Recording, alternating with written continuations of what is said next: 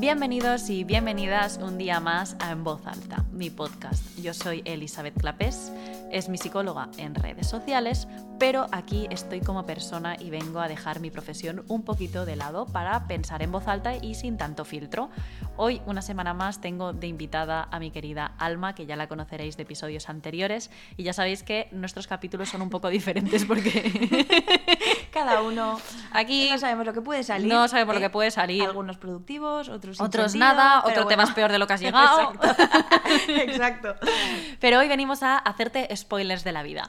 ¿Qué son spoilers de la vida? Son situaciones que hemos ido viendo en nuestros pacientes y en nosotras también, amigos, familiares, de todo, que le pasan a todo el mundo. Son cosas como que se repiten en la vida de la Sí. gente en general y que, bueno, pues contártelas es una manera de que sepas que cuando te suceden no estás solo. Una vez más, no eres el único al que le pasa. Es un buen no- nombre para un podcast. Sí. No eres el único al que le pasa. Sí, Pero es muy largo. Uh, Es muy No largo. eres el único. No, es No, que no estás- queda, queda mal. No eres el único. Es como... Sí, fuera. No te sientas especial. sí, sí, sí, la verdad que no. No. Pues empezaremos por un spoiler de la vida. Y los voy leyendo. A la larga habrá miembros de tu familia con los que te dejes de hablar por temas de dinero y herencias. Esto va a pasar. O sea, esto va a pasar. Te vas a dejar de hablar con algunos familiares por temas de pasta. Va así. Y de hecho hay una frase que me gusta mucho. Te lo iba a decir. Sí, la voy a decir yo. La Yo, yo, frase. yo, yo, ya, ya, sí, Sí, sí, sí, pero es- que es esa, justo. Porque siempre la digo. Esa frase, esa Siempre frase. la digo. A una pareja se la conoce en el divorcio. Sí. A los hijos se los conoce cuando envejeces. Sí. A un amigo en los momentos difíciles, podríamos decir. Y a un hermano en el momento de la herencia. Sí, Sí. Bueno, y a la familia en general. sí. A la familia en. en- Con temas de dinero. Y hay, una, hay gente 100%. que dice, el dinero, el dinero corrompe. No, el dinero, el dinero delata. O sea, y esto es algo que le pasa a todo el mundo. Todo el mundo tiene un familiar, a ver, todo el mundo, 90% Mm. de gente, si tú eres de ese 10, enhorabuena, pero el 90% de la gente tiene un familiar, o dos, o más, o más, Mm. con los que no se habla porque tocó repartir la herencia y consideras que él se quiso quedar de más, él considera que tú te quisiste quedar de más, lo que sea, problemas de herencia. Spoiler, va a pasar. Y salen muchas cosas ahí detrás, ¿eh? De valores, de cosas que ya Sí. estaban. Y te das cuenta quizá de cómo era ese familiar, Mm. Sí. pero tú no eras consciente. No. Y no solo por herencia, ¿eh? En general, yo creo que nadie. Pero no voy a mm, ser tan radical. Mm, La mayoría de personas tenemos algún familiar con el que no nos hablamos. Sí. Por lo que sea. Pero que en algún momento grave. Pero como que de dinero, repente ¿eh? suele ser dinero y herencia y temas así, pero que mm, da igual, aunque no sea por herencia, que en algún momento muy grave ha reaccionado de una manera que te ha sorprendido muchísimo. Y es como, ¿esto dónde estaba? Sí. Esto no me lo esperaba. Sí. Y, y te genera, o sea, esto cuando lo trabajamos en terapia, decimos que hay que hacer un duelo con la imagen que tenías de ese familiar y la imagen del familiar real que has descubierto que Sí. es o que puede llegar a ser. Y de hecho, creo que uno de los, una de las luchas de la vida es desvincularte de un familiar. Es como Total. una batalla que en algún momento vas a verte obligado Total. a librar. Y es jodido, ¿eh? Sí. Porque, claro, no está muy... O sea, ahora empieza a estar normalizado el tema de la familia, no tiene por qué ser para toda Mm. pero la vida. todavía tenemos pero que recordar en terapia muchas Sí, veces sí, sí, a la mayoría de personas que no estás obligado a mantener vínculos familiares que te hagan daño. De hecho, hay una expresión que me gusta mucho, que no sé de qué autora es, porque lo leí hace mucho tiempo, que decía que así como el trabajo no tiene buena connotación ni mala, es decir, el trabajo tiene una connotación neutra porque el trabajo puede gustarte o lo puedes detestar, la familia tiene una connotación positiva que es falsa, totalmente. porque la, con- la connotación tendría que ser neutra. La familia puede ser una mierda, puede ser maravillosa. Totalmente. De hecho, como siempre digo, las, la familia son las personas de bienvenida. Son la, la gente que te pone la vida ahí y te dice, ¡hala! Apáñate 100%. con eso. Luego llega una edad en la que tú decides si quieres seguir apañándote con eso 100%. o quieres deshacerte, pero son como personas de bienvenida y ya. Y ojo la repercusión psicológica que tiene. Brutal. Pero de es, hecho, es una barbaridad. de todos los pacientes que atendemos, Mm. ¿qué porcentaje Nada, están en consulta cero. por culpa de sus Nada, familias? 100%. Es que es En- brutal. Ya no diría por culpa directamente, sino que bueno, a les haya veces no es directo. que les A veces sí. ¿eh? A veces Muchas es muy directo. Muchísimas veces ¿Y cuántos directo. casos de abuso Muchísimo, vemos muchísimo, en muchísimo. familiares? Muchísimo. Y no solo abuso del más grave, sino frases culpabilizantes, pe- personas Pero quizá frías, eso también a veces es sin querer. tal. Yo creo que hay padres que creen que Claro, lo hacen. es que aquí no se trata, ¿sabes? y esto se lo digo siempre a mis pacientes, que hablemos de temas familiares o de familias complicadas o que los familiares no hayan hecho las cosas bien, no es culparles, no se trata de decir eh, a, la, a la hoguera a la familia, no, pero sí como responsabilizar de y colocar la culpa donde realmente va, porque claro, cuando los demás nos atribuyen la responsabilidad de sus actos, como siempre digo, los niños tienden a atribuírselas a sí mismos, Claro. entonces crecemos con la culpa Claro. que debería haber asumido un adulto Claro. y nunca asumió Claro. por orgullo, porque tampoco estaba normalizado pedir disculpas a un niño. Mm. entonces aprendes en terapia a colocar la culpa donde va. La llamaremos responsabilidad. La porque llamamos la responsabilidad porque queda responsabilidad, más bonito, pero- Pero sí, o sea, eh, no atribuirnos. Ojo, la llamamos responsabilidad cuando se la atribuimos a otro, cuando nos la atribuimos a nosotros la llamamos culpa, ¿eh? Y, y el lenguaje interno negativo viene todo de ahí, Claro. de lo que hemos escuchado los, nuestros primeros años de vida. que esto da lugar a otro spoiler de la vida, que es el proceso que hacemos con nuestros padres en general. Obviamente no todas las personas, por ejemplo, yo no tengo papá, bueno, sí tengo papá, lo que pasa es que falleció, entonces hay como diferencias, pero en general el proceso con los papás, o sea, Mm. spoiler es... empe- empiezas adorando a tus padres en la infancia, Los idolatrándolos idealizas, como si mm. fueran dioses, mm. luego pasas a la adolescencia a darte cuenta de todo lo que no hacen bien, a darte cuenta de que no son perfectos, te enfadas, Mm. te enfadas con ellos, entras en la edad adulta, te empiezas a dar cuenta de más cosas que han hecho mal, porque ahora eres tú el adulto, ya no son solo ellos, entonces tú dices, ostras, es que yo soy adulta como tú y no lo hubiese hecho así. Sí. Pero luego llega un momento en el que los perdonas, Mm. acabas entendiendo que lo hicieron como pudieron y que no sirve de nada reprochárselo. Es como un proceso natural Mm. con los padres, incluso con los padres más dañinos. Ojo, salvando las distancias en algunos casos, y vosotros pensaréis, bueno, pero en general sí, ya, pero es que Alma y yo No. vemos de todo. Sí. O sea, vemos cosas muy graves, entonces es como que hay casos que para nosotras son la excepción. Sí. O sea, cosas que vosotros pensáis que pasan muy poco, para nosotras Pasan muchísimo. pasan muchísimo. Cada día. Claro, Yo no entonces soy nada no son de lo de eh, el perdón como entendemos socialmente. Bueno, a mí me comen cada vez que hablo en redes sociales por el tema del perdón. ¿eh? Que yo siempre digo que, o sea, de verdad, me comen viva. Cada vez que hablo del perdón. Mira, hay temas que no puedo tocar en redes. El poliamor, relaciones abiertas y todo lo que, todo lo que es no monogamias. Me llaman, el otro día me llamaron floja de cascos. Ligera de cascos. Y eh, otro tema es el tema del perdón. Todo el mundo me, me saltan, gente muy religiosa Claro, diciéndome. Porque tiene la connotación Claro, religiosa. Viene exacto. de ahí, de hecho. Viene Sí. de ahí y luego me salta gente diciendo, estás traumatizada si no perdonas. Y yo siempre defiendo, si no te sale, no perdones. Ostras, yo no le puedo pedir a una víctima y luego una víctima de abuso sexual que perdone a su perpetrador. De hecho, hay mucha gente que me dice, es que perdonar es por ti. Ya, pero es que hay gente que no puede porque lo que ha vivido es demasiado fuerte y si no llega a ese punto... ese- porque ese perdón es una sensación corporal, no es, es una decisión, pero es una decisión que va muy integrada también a nivel te perdono, pero yo desde Sí. mi den- desde mi cuerpo, ¿no? Hay gente que no puede. Y es respetable. Claro que sí. 100%. Y que no es el objetivo al final. O sea, al, al final No. eh, el objetivo no es mm, quitarle la culpa a otros o perdonar o... Ni igual, o sea, comprender, ni comprender hay al agresor. que no, que no, o sea, no hace falta. Y no es tarea de la víctima. No. No hay que cargar a la víctima con la responsabilidad de tener que entender encima a la persona que le ha hecho daño. De hecho, una psicóloga hace un tiempo dijo que su manera de intervenir era esta, ¿no? El trabajar con las víctimas, el comprender al agresor. ¿Era esta la frase? Y desde el perdón. Y desde el perdón. Perdona, pero no. No. O sea, de hecho, no nosotras... es el objetivo. No. No. es el objetivo terapéutico, pero No. ya no nuestra visión. Es que si la visión persona lo consigue y tal, y le ayuda, estupendo, ey, pero no, vamos, no es parte del tratamiento. No es, es un objetivo, no. porque eso al final es revictimizar. Sí. Es o sea, como- encima. Claro. Además que ya bastante la víctima justifica normalmente al agresor como para que vengas tú Claro. y le tengas que pedir esto como parte del tratamiento para, para evolucionar. El tema del perdón, eh, ojo, a mí ya te digo, me comen cada vez que hablo de que no hay que perdonar si no te sale. Por ejemplo, mujeres que han matado a sus hijos, que alguien ha matado a su hijo, a su hija. ¿Qué, qué coño de perdón le vas a decir a esta, a esta, a esta señora pobrecita No es el mía? objetivo. No. El objetivo es que... que- Es además que hay cosas que. eh, Es que ya te digo, hay mucha gente que dice, bueno, es que es por ti. Eh, a veces por ti es más decir no te perdono y no pienso perdonarte que el perdonarte. ¿Sabes? Por ti mismo. A veces es un acto como de más respeto. Pero si porque cabe. se confunde no perdonar con no sanar. Y Con no, no sanar y con reparar. quedarte con el rencor, Claro, no es verdad. tiene nada que ver, porque tú trabajarás la ira en terapia y la Claro. ira no, Al final es un- no es lo mismo. Es que confundimos perdón con no tener ira o no sentir ira. ¿Cuántas es veces verdad. tenemos que movilizar la ira a nuestros pacientes? Es decir, Muchísimo. generarles que conecten con esa sensación de ira porque al ser víctimas lo tienen completamente anulada.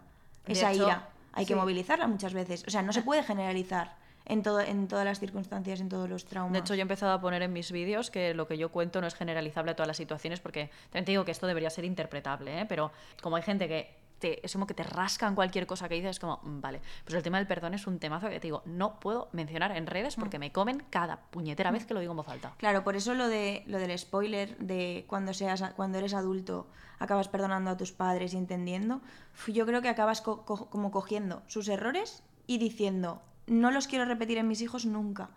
O inconscientemente, si esto Sí. no lo has trabajado, los acabas repitiendo Sí. y entonces vienen ya los patrones heredados. Eso es spoiler y de la vida esto es total, ¿eh? spoiler 100%. O sea, de hecho, ¿Cuánta tú antes me has dicho, tú antes me has dicho, Mm. X, esta persona sufrió maltrato cuando era niña y por eso lo tenía normalizado porque en el cole también Mm. la agredían y demás, por eso no se lo contó a sus padres que sufría esto en el colegio Mm. y tú me has dicho automáticamente, y después tuvo un marido maltratador, ¿verdad? Y te he dicho tal cual, Mm. es que tal cual, tuvo un, es que además son cosas que se repiten. Claro. De hecho, yo lo, veo mu- mucho el si tú en, la en tu familia vives algo traumático, Sí. o lo repudias o lo repites. Exacto. Es no hay un punto medio. No.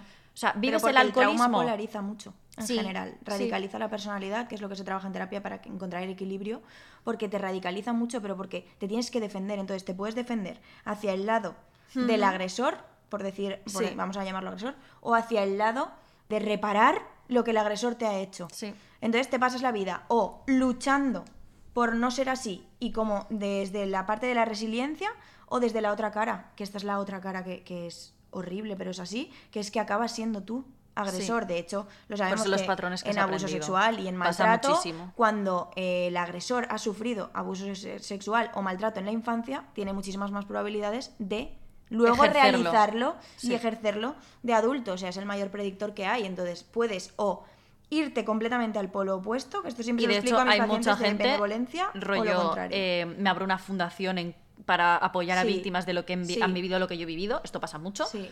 o el me convierto en... Exacto. Hmm. En De hecho, entonces podríamos decir que el spoiler de la vida, más que eh, a- empezar adorando a tus padres, luego enfadarte porque no son lo que tú esperabas y luego reprocharles y luego perdonarlos, Claro. más que perdonarlos sería como comprender pero esto no pasa siempre, ¿eh? hay veces que mandas a tomar por saco a tus padres y está bien y es súper válido. Pero es verdad que hay mucha gente que pasa por ese proceso, ¿no? El de los adoro. Sí. se me caen del pedestal Sí. y luego los recoloco no en un pedestal, sino en un sitio como a mi altura. que realmente Hago es un el duelo, por la imagen que yo tenía de mis padres. Claro, es un duelo. Mm. Y esto en terapia lo, lo digo tal cual. O sea, tenemos que hacer el duelo de la madre que tú creías que tenías idealizada y la madre real. Que no pasa nada realmente. O sea, lo que pasa Son es que la tienes claro. O sea, hecho- que no la vamos a, a- a- a culpar ni la vamos a. Pero es que está mal colocada. Y si la colocas desde ahí, duele muchísimo más que si la colocas psicológicamente donde está y sabiendo cómo es y, lo que ha hecho De o no hecho, ha hecho. eso me hace pensar cuando, o sea, yo tuve esa época, ¿no? De, cul- de culpar mucho a mi madre por, por cosas y a mi padre también. Pero ahora que me acerco más yo a la edad de ser madre, pienso, hostia, verás la que voy a liar yo también. Porque si mi madre, mi madre es una madre espectacular, es súper buena, porque es súper buena madre y es súper buena persona. Y es como, si mi madre ha cometido estos errores, espérate, los que voy a cometer yo.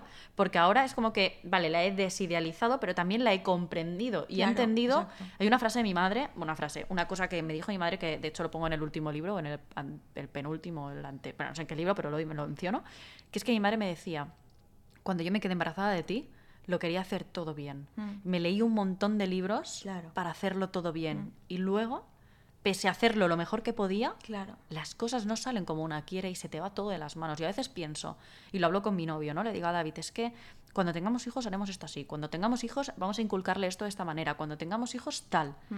Pero luego pienso, hostia, es que mi madre tampoco se esperaba todo lo que pasó. Por ejemplo, murió mi padre, ¿no? Además por suicidio, que es algo Mm. muy traumático. Mi madre no tenía eso planeado. Obviamente. Entonces se te puede ir la vida al traste. Y esto es otro, eh, es otro spoiler de la vida. El que todo, todos intentamos dar a nuestros hijos lo que nosotros no tuvimos y como que reparar en ellos las heridas que nosotros tenemos. Esto a veces va muy mal, Mm, sí. porque por ejemplo mi padre era súper exigente conmigo, siempre bajo la, la premisa de es que quiero que tengas la vida que yo Mm, no tuve, mm. ¿no? Porque al Esto final es, es horrible, Sí. porque te carga con una responsabilidad de, perdona, yo quiero mi propia vida, o sea, Mm. si tú no pudiste hacer esto, lo otro, ojo que mi papá, pobrecito mío, era muy buen papá, pero sí que es verdad que, O sea, él lo hizo desde la parte benevolente, obviamente. Claro, o sea, sí de, que era de un la, buen papá. de la protección, pero que en ti pudo tener unas consecuencias. Claro, o sea, al final una super sobreexigencia. Claro. brutal de la niña, o sea, yo eh, tiene que ir a ballet, tiene que ir a repaso, tiene que ir a eh, plástica, Claro. tiene que ir a no sé qué. Me- yo hacía un montón de actividades extraescolares, hiperproductividad. claro, ahí eso me pasa ahora, Sí. claro. Yo tenía que hacer un montón de actividades extraescolares, tenía que sacar las notas perfectas, tenía que tal. Yo no podía ni, o sea, con mi padre era como, no puedo elegir carrera, Mm. porque él tenía que decidir lo que yo quería estudiar, porque él sabía lo que era mejor para mí. Es que yo no quiero que te pase como a mí y Mm. tal. Y era como, jope, pero sí, ni tan mal. O sea, al final, mi padre, mm, ni tan mal, ¿no? Pero proyectaba en mí todas las carencias que él había tenido. Y esto también le pasa a mi madre, yo creo que les pasa a todos los papás. Sí. Que al final mi madre, por ejemplo, te lo contaba antes, mi madre me ha escondido el miedo a conducir toda la vida para Mm. que yo no viera que ella tenía miedo a conducir y yo no lo cogiese. Y sin embargo lo he cogido igual. Claro. Porque al final son cosas que tus padres te transmiten sin querer. La herencia emocional. Claro, Mm. al final eh, mi madre es como, jope, siempre he intentado disimularlo y sin embargo no lo he conseguido, porque te he transmitido ese miedo igual, Claro. claro, porque hay cosas que no se transmiten conscientemente, sino No, que es La viéndote. mayoría es Claro. aprendizaje observacional de sensaciones, reacciones, Hmm. mm, estados, gestos. Por eso yo cuando trabajaba con, con nenes y sus papás, hace, al principio cuando empecé, eh, yo siempre les decía, no se trata de ser padres perfectos, sino de ser padres suficientemente buenos para tus hijos. Sí, porque además los niños no necesitan un padre perfecto. Y ojo, me voy más lejos, no necesitan... Enséñale el error, no Sí, pasa nada. Pero es que tampoco pasa nada si al niño le pasa algo malo. Claro. Lo que pasa es si tú no acompañas al niño Exacto. durante ese proceso. Por eso tienes que ser suficientemente bueno y si cometes un error, explicarle el proceso, disculparte, explicarle el porqué, que lo entienda y a partir de ahí le estás dando muchísimas más habilidades que si pretendes ser perfecto, que es imposible y lo va a notar, porque los niños se dan mucha Sí. más cuenta de lo que pensamos, muchísima. Yo creo que todos tenemos grabadas frases que nuestros padres hubieran jurado que no hemos escuchado y no hemos entendido y las tenemos totalmente integradísimas ahí metidas en nuestro cerebro. Y al final es eso, es ser suficientemente bueno. como ¿Sabes que yo me empecé a apuntar en una libreta todas las veces que mi padre me decía cuando seas mayor te lo explicaré? Para, porque pensé algún día seré mayor y me olvidaré de todo esto. Ya. Entonces empecé a apuntar en una libreta. Ha pasado esto, papá me ha dicho esto. Ya. Mm. Me he quedado con la intriga porque mi padre falleció. Pero esto no sé a qué ha venido, es que me ha hecho gracia Mm. como el recuerdo de, de los niños son maravillosos. Sí. O sea, voy a apuntarme en una libreta porque si no luego seré, pa- seré mayor y me quedaré con la intriga de esto, Claro. ¿sabes? Pero es que todos hacemos esa interpretación de la Es realidad de, gracioso. de Son- los nuestros son padres. muy graciosos, Por eso luego en la adolescencia de repente nuestros padres nos dejan de entender porque cambiamos, porque nace la parte reflexiva de replantearte todo lo que te han dicho, que tú has Sí. seguido, tú has seguido así haciéndolo desde pequeño no te lo replanteas y cuando llega la adolescencia te revelas, que es, por, eh, es evolutivo 100%, y dices, ¿y yo por qué? ¿Y esto por qué? Y esto no me da la gana, y esto no quiero, porque es- empieza a forjarse como tu identidad. Y luego en la edad adulta ya todo ese pico de rebeldía baja y ya es como, vale, puedo llegar a entender ciertas partes, pero también entiendo la mía. Y es como que los recolocas ahí, entre los dos. Sí, pero eso pasa con la edad. Sí. Ese es otro spoiler, eso es otro spoiler de la vida. Otro spoiler de la vida, es decir, una cosa que nos pasa a todos es nos enamoramos de una malísima persona, lo pasamos fatal, nos cuesta la vida salir de la relación y desde ahí, una vez lo consigues, es como atrás Satanás no me vuelve a pasar nunca más. Uy, me ha rimado. Atrás Satanás no me vuelve a pasar nunca más. Poeta. Puede ser eso o lo contrario, yo creo que hay las dos. También cae recurrentemente. exactamente. Sí, Pero- pero pero una finalmente una. Sí. una sales. Sí, sí. ¿Sabes? Es verdad, es verdad. Sí, sí. Y esto es, yo diría que el día a día en terapia, el más, o sea, el mayor motivo de consulta Sí. que puede haber. Pero es con todo viene de la infancia, también claro, te lo digo. obviamente, obviamente. El tema del apego y tal. Eh, pero sería eso, los vínculos. De hecho, yo siempre eh, digo que sabes que has sanado cuando te genera rechazo lo que antes te parecía atractivo. A mí ahora, a mí antes, de hecho, un tío seguro de sí mismo, a ver, seguro de sí mismo, bien, pero con rasgos narcis, creído, prepotente, chulo, malote, me parecía lo más atractivo del mundo. Ahora me vienes y salgo corriendo. Pero cuidado que esto nos lo han metido en Ya, el mira, tres metros sobre el cielo. Cuidado, ¿eh? Que esto tampoco es ya eh, cosa de cada una, sino que esto la sociedad nos lo ha inculcado, pero hasta la saciedad en series, libros, mm, películas, eh, canciones, en todo. Hmm. El malote con la niña buena, todo esto, esto es algo que, que está ahí. De hecho, hoy estábamos viendo una serie y yo le decía a Alma, por favor, que no intenten romantizarnos al protagonista, que es un puto asesino, y que no intenten que se enamore de una chica y lo cambie. Y es como estamos viendo Memento Mori y yo rezando para que no peguen ese giro porque me cago en todo lo de que la se menea. chica como súper responsable, inteligente. que se enamora del asesino y lo cambia. Y lo cambia en Sí, porque pista, además el asesino pista, pista, pista no pasa, no cambian. O sea, Pero, y ya nos vamos a asesinos, ya en el día a día. No, no te quedes con una persona y pretendiendo cambiarla, por favor. No, no te quedes. De hecho, otro spoiler de la vida. Todas las mujeres, pues sobre todo mujeres, ¿eh? Eh, seguro que hay hombres que también, pero sobre todo mujeres, pasamos por ese proceso en algún momento. Del, pero ahí viene ya el rol de cuidadora, de salvadora, todo lo que nos han inculcado, 100%. Sí, sí, pasamos por en, en algún momento, en alguna relación en la que nos hemos desvivido mucho más y hemos intentado como cambiar la personalidad, pero no para hacerla eh, para nosotras, sino por no entender los procesos de por qué reacciona así, no lo entiendo. Y en vez de irnos, nos hemos quedado pretendiendo modificar y cambiar eso. ¿Quién te dio esa charla? ¿Quién te dijo eso hace dos semanas? ¿Tú? Una semana. Dije, esto nos pasa cuando alguien no nos trata bien, nos quedamos en el mismo sitio Mm. esperando a comprender a esa persona en algún momento. Ah, sí, sí, tienes un vídeo de eso. Sí, pero además te di la charla. es. Bueno, estuvimos hablando del tema en el coche. sí. Has repetido mis palabras. Ay, perdón, perdón. No, no, no pasa nada, sí mola. Pero es como, te lo has apropiado y te lo he dicho yo. Te lo has apropiado. Es que además lo has narrado como si saliera de ti, pero lo escuchaste hace poco. no, es que no te ven, solo te oyen. Ah, vale, pues sí. Está diciendo que sí, en plan, vale, te lo En admito. plan, sí, sí, sí. Sí. Otro spoiler de la vida y el último será, todos tendremos a alguien con quien no llegaremos a tener una relación y se quedará clavado como una espinita. Idealizaremos a esa persona precisamente porque nunca hemos estado con ella y también puede que eso nos lleve a tomar malas decisiones. Típica persona que se te ha quedado ahí, todos tenemos una espinita. Sí. Pero es que yo, fíjate, que esto lo digo mucho, que a veces es mejor quedarse con la espinita que con el haber perdido... Había una paciente que me decía, Jope, ¿pero ¿y qué hago? ¿Me quedo toda la vida con las ganas? Es que has idealizado a una persona que no conoces, Mm.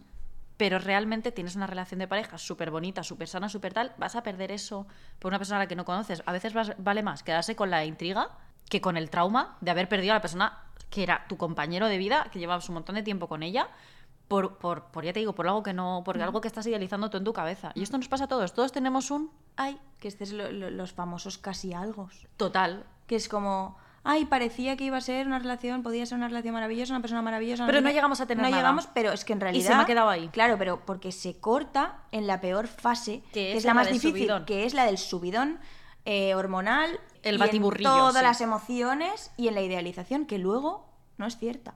Mm. Porque es la imagen que tú has- te has creado. Mm. Y por eso, que ahora lo habréis visto seguro muchísimo, que está tan de moda lo de los reels de los casi algo y, y que la gente está como hablándolo muchísimo, que antes no se hablaba tanto de esto, pero ahora De hecho, era como, joder, si acabáis de empezar, os habéis visto poco, tal. Ya, pero es que me ha pegado el sablazo en el Claro, momento en el por que eso más duelen tanto. Duelen claro, un montón. Porque mucha gente antes decía, no, pero si lleváis, yo qué sé, un mes. Da igual, si es por la fase en la que estás. Sí. En la fase en la que estás, tú te habías generado unas expectativas tremendas y es como que caes desde más arriba. Y nos pasa a todos Todo otra el vez. mundo en algún momento. Spoiler de la vida, te va a pasar. Exacto. Pues chicos, dejadnos spoilers de la vida si queréis por mensaje privado, spoiler de la vida, cosa que te pasa y que te va a pasar para que cuando te pase sepas que no estás solo. Y si queréis los comentamos en otro episodio. Esperamos esta vez sí haberos ayudado en algo. En este episodio Sí. seguramente sí. Sí. Así que un besito. Otro. Chao. Chao.